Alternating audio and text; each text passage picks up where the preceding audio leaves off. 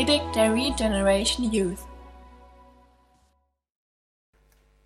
Dann passt das ja gut.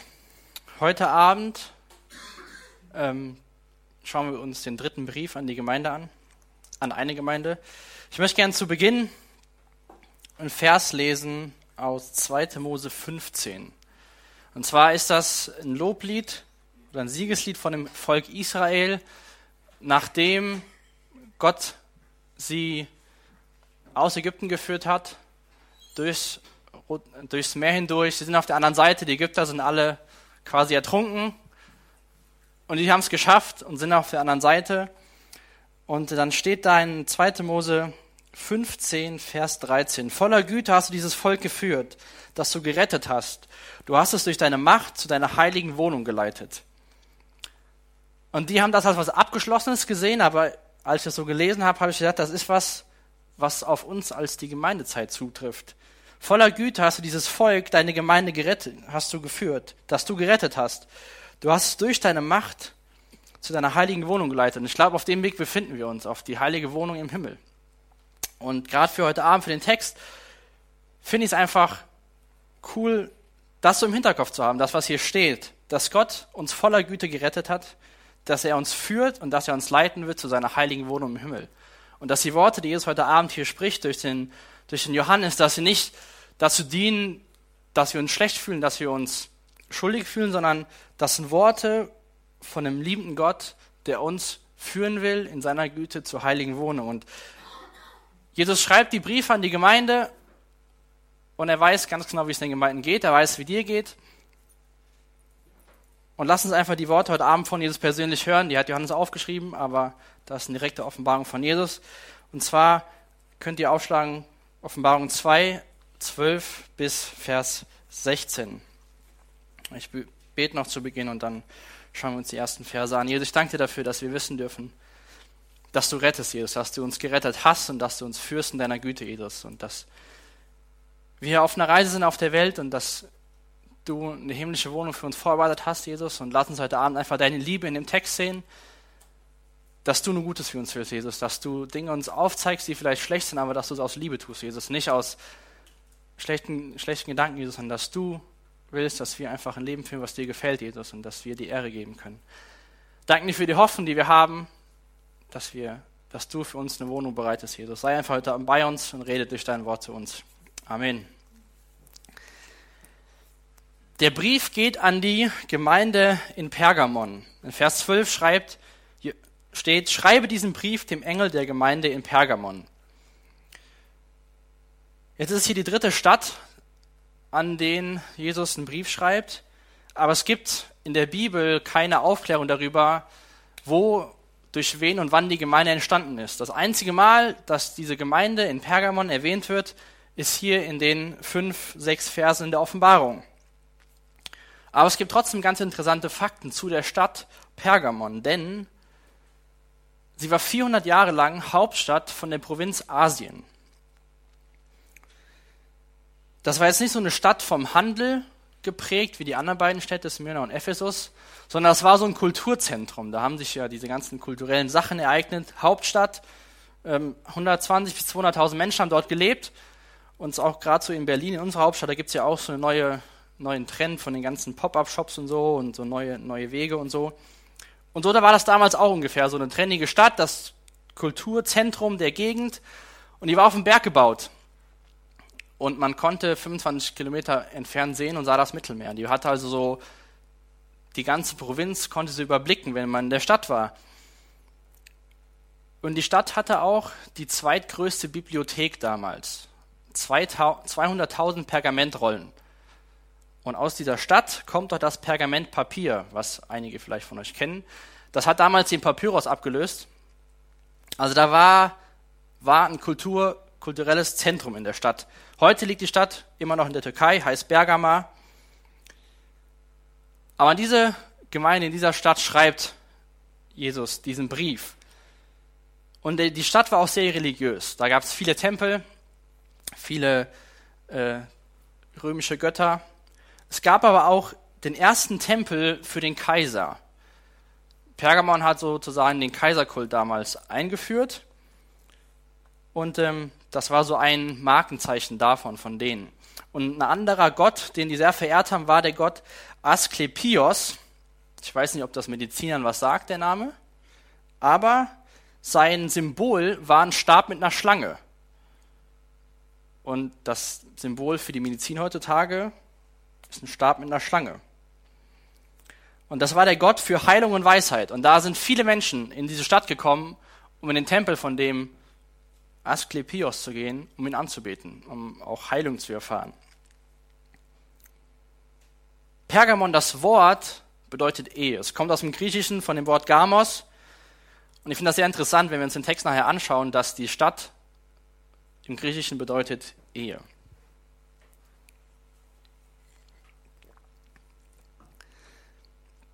Das ist so die Stadt gewesen, in der die Gemeinde war. Und da schreibt Jesus weiter in Vers 12, den zweiten Teil, das ist die Botschaft dessen, der ein zweischneidiges, scharfes Schwert führt. In Hebräer 4, Vers 12 steht, das Wort Gottes ist lebendig und wirksam. Es ist schärfer als das schärfste Schwert und durchdringt unsere innersten Gedanken und Wünsche. Es zeigt auf, wer wir wirklich sind und macht unser Herz vor Gott offenbar. Bevor Jesus irgendwas über die Gemeinde schreibt, das kennen wir schon von den anderen beiden Briefen, sagt er was über sich selbst aus. Er sagt hier, dass die Botschaft von dem, der das zweischneidige scharfe Schwert führt.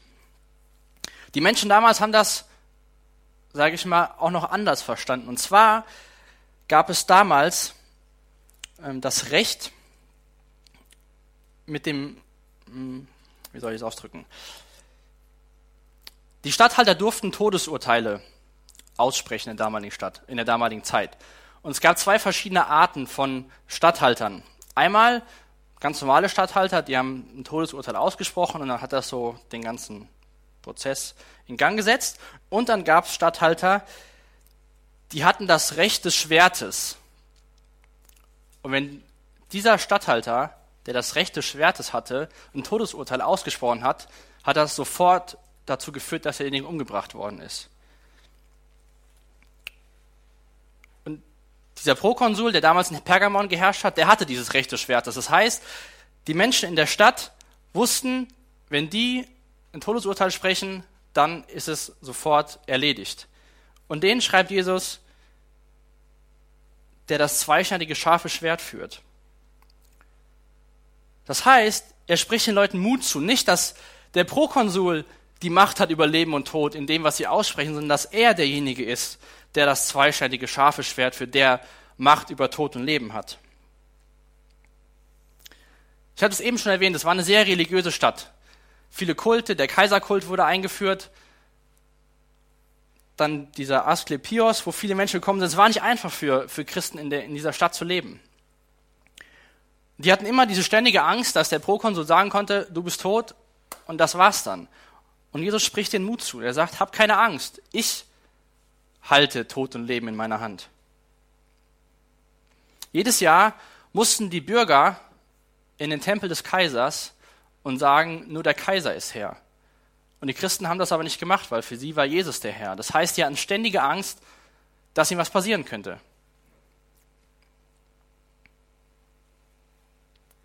Jesus sagt jetzt hier in Vers 13, sagt er, sagt er was über den Zustand der Gemeinde, aber er sagt das mit dem Wissen für die Leute, dass er derjenige ist, der das zweischneidige scharfe Schwert hält, dass er derjenige ist, der Autorität über Leben und Tod hat.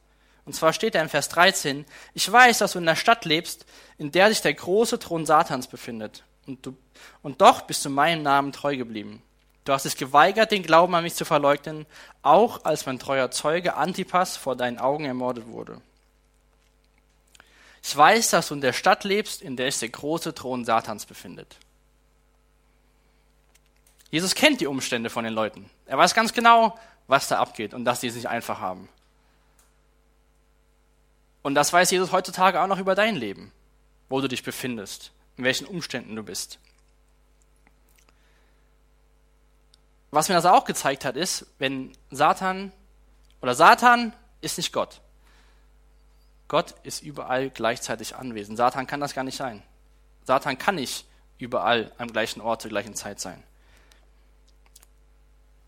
Und ich habe in einem Kommentar gelesen, Ähm, da hat der Kommentator gesagt, dass der Satan wahrscheinlich so in jeder, sage ich mal, großen, einflussreichen Stadt im Land, so sage ich, sprichwörtlich seinen Thron hat, weil da hat der Menschen, die Macht haben, da hat der Menschen, die er beeinflussen kann. Und genau so eine Stadt war das hier, wo Satan einfach wie so ein Hauptquartier hatte. Er konnte nicht in Pergamon, in Ephesus und Smyrna gleichzeitig sein. Klar hat er seine gefallenen Engel, die er überall hat, aber das sollte uns Trost geben. Das hat mir nochmal ganz neue Trost gegeben, zu wissen, Satan ist nicht überall. Satan kann gar nicht überall sein von seinem Wesen her. Das kann nur Gott. Aber in dieser Stadt hatte Satan wohl große Macht.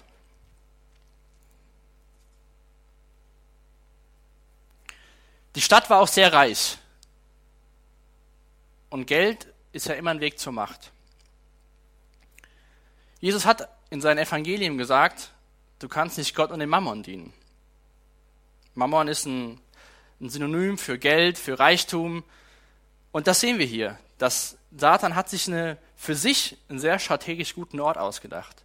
Kulturzentrum, viele Religionen, Macht, Reichtum, alles Dinge, die man gebrauchen kann, um Menschen zu manipulieren. Und das Wort, was Jesus hier verwendet, wo er sagt, ich weiß, dass du in der Stadt lebst, da steht im Griechischen Katoikein. Was sehr interessant ist, denn normalerweise wird das Wort für Christen benutzt, wenn man sagt, zum Christen gesagt hat, du lebst in der in der Stadt, hat man das Wort Paroikein genommen. Und zwar ist der Unterschied folgender. Dieses Katoikein, was, was hier steht, was Jesus gesagt hat, bedeutet, dass man an dem Platz zu Hause ist, dass man da wohnt und da ist. Und das andere Wort, was meistens verwendet worden ist, dieses Paroikein, impliziert auch so, dass man so Fremdling ist auf der Welt, dass man nur so auf der Durchreise ist, was wir auch sind.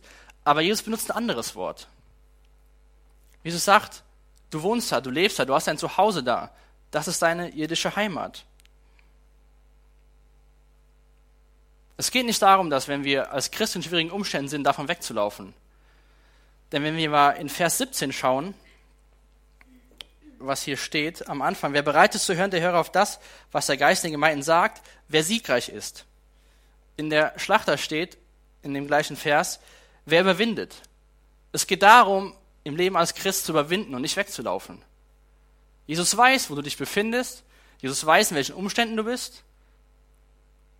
Und er will dir helfen, zu überwinden und nicht wegzulaufen. Weil der Satan kommt ganz gewiss hinterhergelaufen.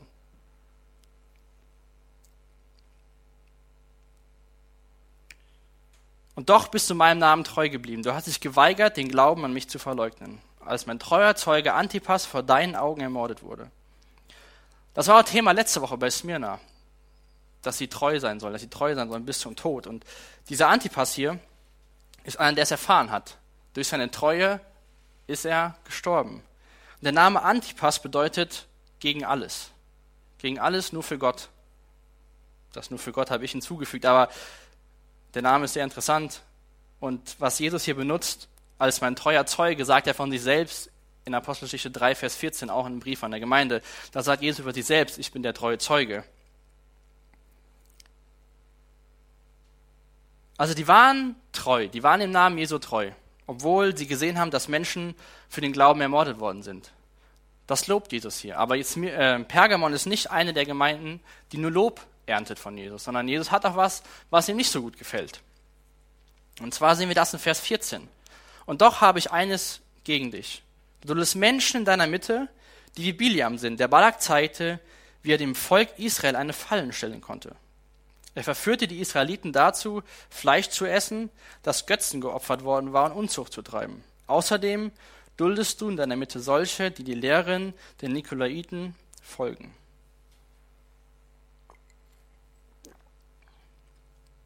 Ich will mal kurz ein bisschen Hintergrund geben, was Jesus hier meint mit dem Biliam. Und zwar steht die Geschichte in 4. Mose 22 bis 25. Wenn ihr euch Notizen macht, könnt ihr es gerne aufschreiben und nachlesen. Aber ich fasse die Geschichte mal kurz zusammen. Und zwar war das damals so, Balak, der König der Moabiter, hatte was gegen das Volk Israel. Das war auch, nachdem sie aus Ägypten ausgezogen sind. Und hat dann Männer geschickt, um den Biliam zu holen. Und er wollte, dass der Biliam kommt und das Volk Israel verflucht. Also sind die Männer auf, sind zu Biliam, hatten Geld dabei, haben gesagt, hier Biliam, unser König Balak möchte, dass du kommst und das Volk der Israeliten verfluchst. Und Biliam hat dann gesagt, okay, bleib mal eine Nacht hier, ich will mal drüber schlafen und dann entscheide ich mich morgen. In der Nacht ist Gott ihm erschienen und hat gesagt, Biliam, geh nicht dahin. Nächsten Morgen hat er es den Leuten gesagt, hat gesagt, nee, hier, ich komme nicht mit. Die Leute wieder zurück, haben gesagt, Balak, hier, Biliam, hat keinen Bock. Hat er gesagt, gut, ich gebe euch mehr Geld, noch wichtigere Männer, geht nochmal dahin. Das, ist das Ganze, sind die ganzen wieder dahin mit mehr Geld, noch wichtigere Männer, quasi die hohen politischen Abgeordneten sind dahin gegangen mit viel Geld und haben gesagt, hier Biliam, unser König möchte wirklich, dass du kommst, hier hast du Geld, komm und verfluch das Volk Israel. Was hat Biliam gemacht? Hat sich überreden lassen, ist mitgegangen. Unterwegs zum König Balak ist Gott ihm nochmal erschienen, hat gesagt, du kannst es nicht machen, du kannst mein Volk nicht verfluchen, aber jetzt quasi mitgehangen, mitgefangen, geh mit. So, Biliam kommt bei Balak an. Ich weiß nicht, wer von euch die Geschichte kennt. Dreimal hat er den Auftrag bekommen, das Volk zu verfluchen und dreimal kamen Segensworte aus seinem Mund. Es hat nicht funktioniert, das, was er machen sollte, aber dann lesen wir in 4. Mose 31, Vers 16, da steht, sie sind es ja gerade, die die Israeliten auf Biliams Rat hin verführt haben, dem Herrn untreu zu werden und den Baal Peor anzubeten. Ihretwegen kam die Plage über das Volk des Herrn. Das heißt, Biliam hat gesagt, hier, ich habe einen Weg, wie ihr trotzdem die Israeliten zerstören könnt. Ich kann es zwar nicht verfluchen, aber schickt eure Frauen hin, verführt sie und wickelt sie den Finger und bringt sie so zu Fall. 2. Petrus 2, Vers 15. Sie sind vom rechten Weg abgewichen, in die Irre gegangen und dem Weg Biliams, des Sohnes Beor, gefolgt, der bereit war, durch unrechtes Handeln Geld zu verdienen. Es gibt noch eine Geschichte in der Bibel von der Person, die für Geld schlimme Dinge getan hat. Pergamon war eine reiche Stadt. Geld hat Macht. Tony Evans hat ein Buch geschrieben. Kompromisse sind der Krebs der Gemeinde. Und wir müssen den Leib Christi davon befreien. Christen können Kompromisse eingehen, wenn es um die Gestaltung geht, aber nicht bei Prinzipien. Wir können nicht so sein an einem Sonntag und ganz anders an einem Montag. Das ist eines der größten Probleme der Christen. Wir stehen nicht für die Wahrheit ein. Wir halten uns nicht an Standards. Wir rutschen dahin, die Gesellschaft zufriedenzustellen. Jesus sagt hier, du duldest Menschen in deiner Mitte, die wie Biliam sind, der Balak zeigte, wie dem Volk Israel eine Frage stellen konnte. Jesus sagt nicht, deine Lehre ist schlecht, dein Lobpreis ist schlecht, die Gemeinde ist schlecht an sich, sondern du duldest Menschen, die eine falsche Lehre verbreiten. Dieser Biliam hat nicht auf Gott gehört damals, ist quasi dem Fluch des Geldes gefolgt, will ich es mal nennen, hat zwar nicht das geschafft, was der König Balak von ihm wollte, aber trotzdem es irgendwie geschafft, das Volk Israel zum Stolpern zu bringen. Und ich glaube, das ist heutzutage auch eine Taktik vom Satan. Wenn du schon Christ bist und er es nicht mehr schafft, dich von Gott wegzuhalten, versucht er sich irgendwie einzuschleichen, deine Lehre zu verführen und dass du so verweichlichst und abweichst vom Wort Gottes. Dass so ein Biliam in dein Leben kommt und dann Dinge verbreitet werden, die ja gar nicht so schlimm sind und vielleicht kann man ja da einen Kompromiss machen und das. Und dann hat der Satan auch sein Ziel, Ziel erreicht. Wenn du Christ bist, will der Satan dein Leben schwer machen. Und so ein guter Weg ist, so ganz leise von hinten ankommen und auf einmal bist du an einem Punkt und da hast du gar nicht gemerkt, wie du da hingekommen bist. Und das warnt Jesus hier die Gemeinde. Er sagt, passt auf, ihr habt Leute in, euren, in eurer Mitte, die was Falsches verkünden. In 1. Thessalonicher 3, die, 1. Äh, Thessalonicher 4, die Verse 3 bis 8 möchte ich mal vorlesen. Wenn ihr eine Bibel habt, könnt ihr dann schon mal aufschlagen.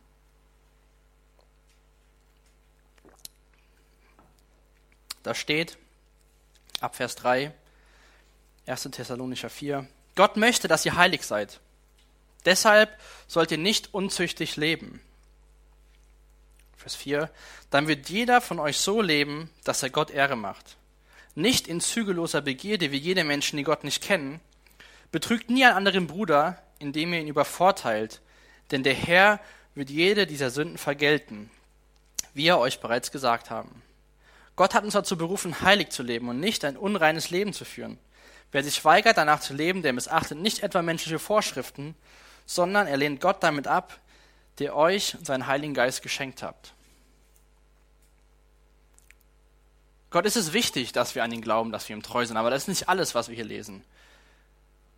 Jesus sagt der Gemeinde, ihr seid treu, ihr habt gesehen, wie einer von euch ermordet ist und trotzdem bleibt ihr meinem Namen treu. Aber er hat was gegen die Gemeinde. Da haben sich Dinge eingeschlichen, die nicht dahin gehören. Da ist ein Leben gelebt worden, was nicht mehr so ganz richtig ist, was vielleicht nach außen toll aussieht. Ja, schöne Gemeinde, alles gut, die sind treu, die lassen sich sogar für Jesus ermorden. Aber Jesus will, dass wir ein heiliges Leben führen, dass wir ein Leben führen, was ihm zur Ehre dient. Deswegen war der Vers am Anfang wichtig. Die Dinge sind nicht dazu da in seinem Wort, um dich schlecht zu machen, sondern er will uns führen auf dem Weg in den Himmel. Galater 2, Vers 20. Ich lebe aber nicht mehr ich selbst, sondern Christus lebt in mir. Ich lebe also mein Leben in diesem irdischen Körper in Glauben an den Sohn Gottes, der mich geliebt und sich selbst für mich geopfert hat.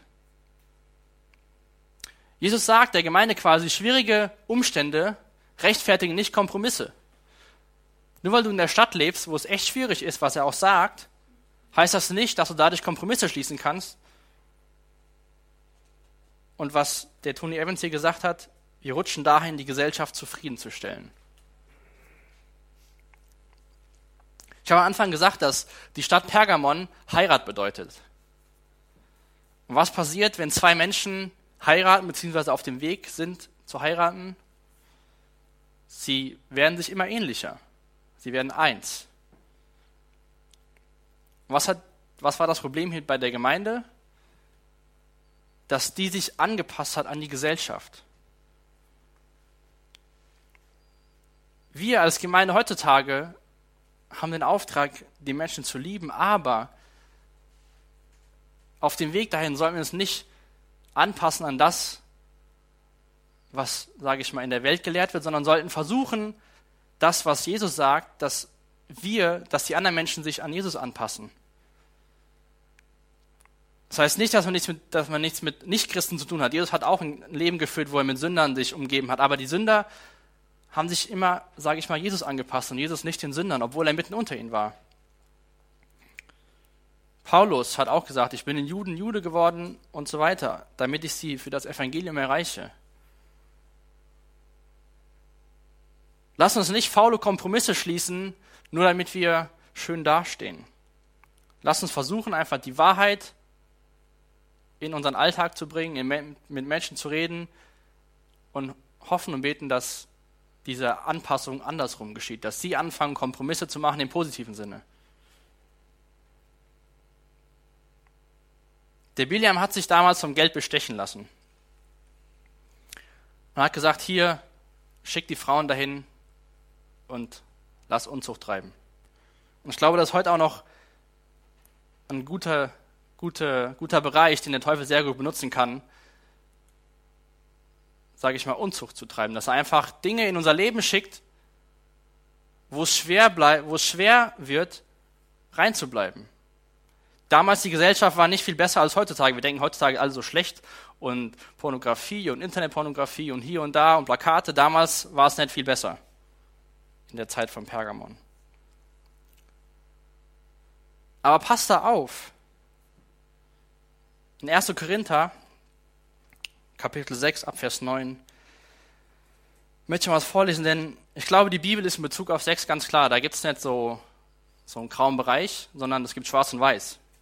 Und da steht, wisst ihr nicht, dass Menschen, die Unrecht tun, keinen Anteil am Reich Gottes erhalten werden? Täuscht euch nicht. Menschen, die sich auf Unzucht einlassen, Götzendiener, Ehebrecher, Prostituierte, Homosexuelle, Diebe, habgierige Trinker, Lästerer, Räuber, keiner von ihnen wird am Reich Gottes teilhaben. Keine schönen Worte. Wort, das sind Worte, die keine Hoffnung machen. Lästerer, Wer würde sich dazu zählen? Um mit den einfachen Sachen mal hier zu sagen. Götzendiener in der Neuzeit sind bestimmt auch fast alle von, mir, von uns hier, zumindest ich. Ehebrecher. Jesus sagt, wenn man nur eine Frau anschaut, hat man schon Ehebruch begangen. Aber die gute Botschaft kommt in Vers 11. Früher traf dies auf einige von euch zu. Doch jetzt sind eure Sünden abgewaschen und ihr seid für Gott ausgesondert worden. Ihr wurdet vor Gott gerecht gesprochen. Wir haben eben gesungen, I am set free. In Gottes Gnade steht stehst du gerecht vor ihm. Durch den Geist, durch den Namen von Jesus Christus, dem Herrn und durch den Geist Gottes. Früher traf dies auf einige von euch zu. Ein Leben voller Kompromisse ist kein Leben, was Gott die Ehre gibt. Das ist ein Leben, was wir uns relativ einfach machen, um nirgendwo, nirgendwo anzuecken. Jesus hat uns reingewaschen. Jesus sagt der Gemeinde auch, dass sie die Lehre der Nikolaiten dulden. Man weiß nicht viel über diese Lehre, aber Nikolaiten bedeutet Menschen zu erobern. Und man geht auch davon aus, dass die Lehre der Unzucht geduldet haben, dass es für die in Ordnung war. Wie gesagt, Jesus war nicht gegen die Gemeinde an sich, gegen die Lehre, gegen das, was da stattgefunden hat. Er hat nicht gesagt, alles ist schlecht. Er hat gesagt, ihr seid treu. Ihr seid treu, obwohl Menschen vor euren Augen ermordet werden. Aber ihr duldet Menschen in eurer Mitte. Ihr geht Kompromisse ein. Was kann man tun, wenn man die Kompromisse eingegangen ist? Das lesen wir hier in Vers 16 in unserem Text. Da schreibt, schreibt Jesus, kehre um, sonst komme ich bald und kämpfe mit dem Schwert meines Mundes gegen sie. Da, da sehen wir auch, wie der hier steht, und ich kämpfe mit dem Schwert meines Mundes gegen sie und nicht gegen euch. Es ging nicht an alle. Die Worte können auch sich sehr hart anhören. Ich komme und kämpfe mit dem Schwert meines Mundes gegen sie. Aber ich glaube, dass wenn man sich die Worte genau anschaut, sind das einfach Worte, die getrieben sind von der Liebe. Er sagt im Endeffekt, kehrt um, tut Buße, solange ihr noch Zeit dafür habt. Es wird ein Gericht kommen. Aber kehrt doch um, damit ihr nicht vor diesem Gericht stehen müsst und ich euch richten muss. Kehrt um, tut Buße und steht in der Gnade vor Gott gerecht. In dem letzten Brief an die Gemeinde Smyrna hat Jesus gesagt, wer siegreich ist, dem wird der zweite Tod nichts anhaben. Und diese Aussage hier, die sich schlimm anhören kann, ist aber voller Liebe, ne? dass wir das auch wissen dürfen, dass der zweite Tod uns nichts anhaben kann.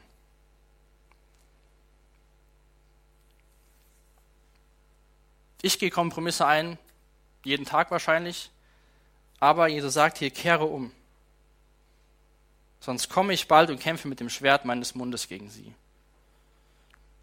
Mit dem Schwert seines Mundes ist ein Wort gemeint und sein Wort ist klar. Da steht drin, was wir brauchen, um gerecht vor Gott zu stehen. Das ist Jesus und sein Blut am Kreuz. Da steht, Franz hat eben gesagt, Gott ist gerecht, aber er ist auch barmherzig.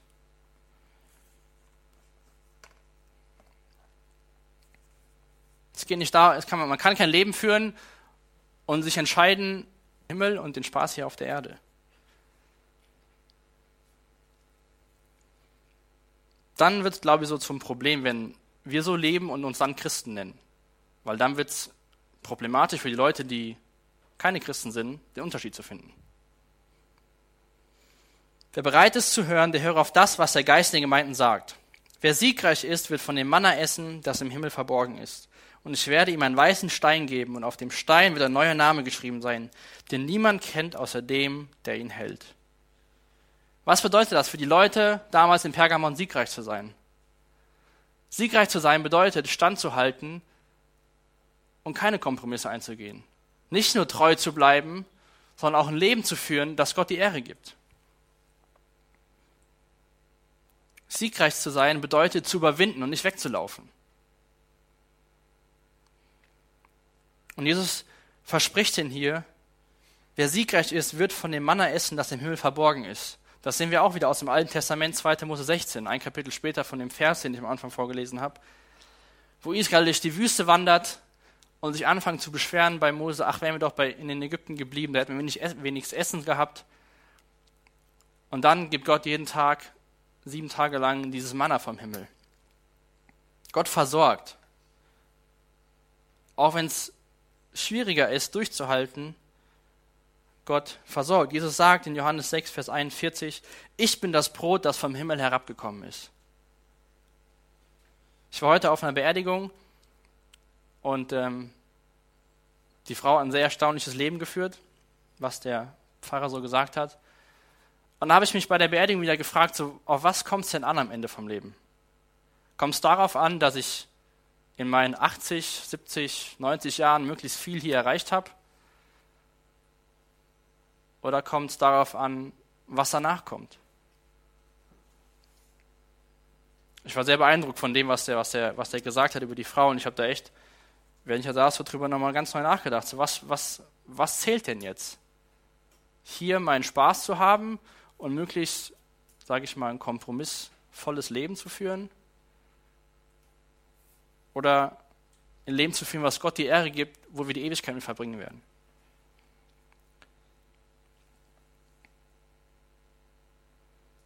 Dann steht hier, und ich werde ihm einen weißen Stein geben.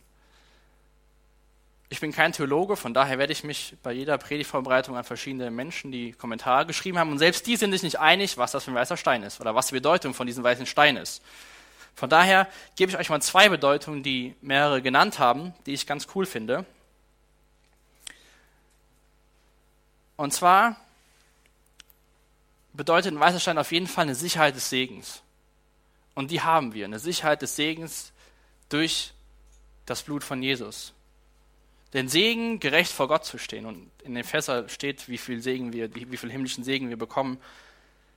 Das ist eine Bedeutung von diesem weißen Stein. Und eine andere Bedeutung ist, dass es damals so war, vor Gericht, dass weiße und, äh, weiße und schwarze Steine verwendet worden sind, um entweder die Leute frei zu sprechen oder schuldig zu sprechen. Und der weiße Stein stand dafür, dass die Menschen freigesprochen worden sind.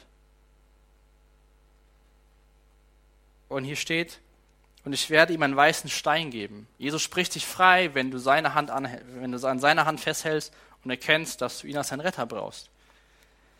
Das waren zwei von mehreren Bedeutungen, aber ich glaube, die drücken ziemlich gut aus, was, was das Herz Jesus für uns ist.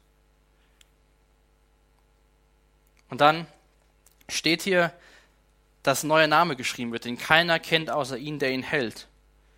In Jesaja 43, Vers 1 steht, Doch nun spricht der Herr, der dich Jakob geschaffen hat und der dich Israel gebildet hat. Hab keine Angst, ich habe dich erlöst. Ich habe dich beim Namen gerufen, du gehörst mir. Paulus schreibt in Korinthern, wenn jemand in Christus ist, ist er eine neue Kreatur.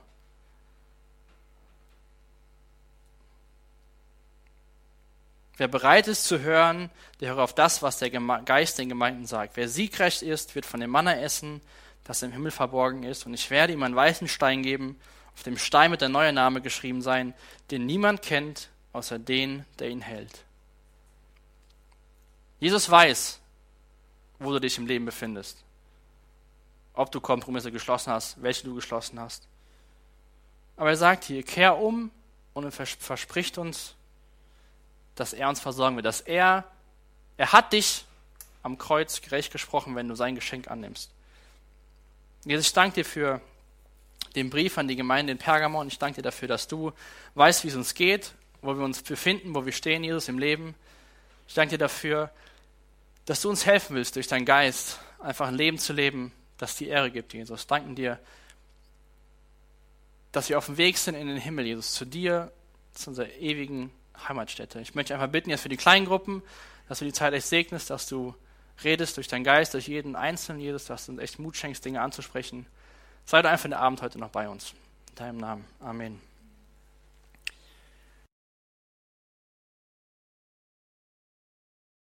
Danke für das Anhören der Predigt. Weitere Informationen findest du unter www.regenerationyouth.de.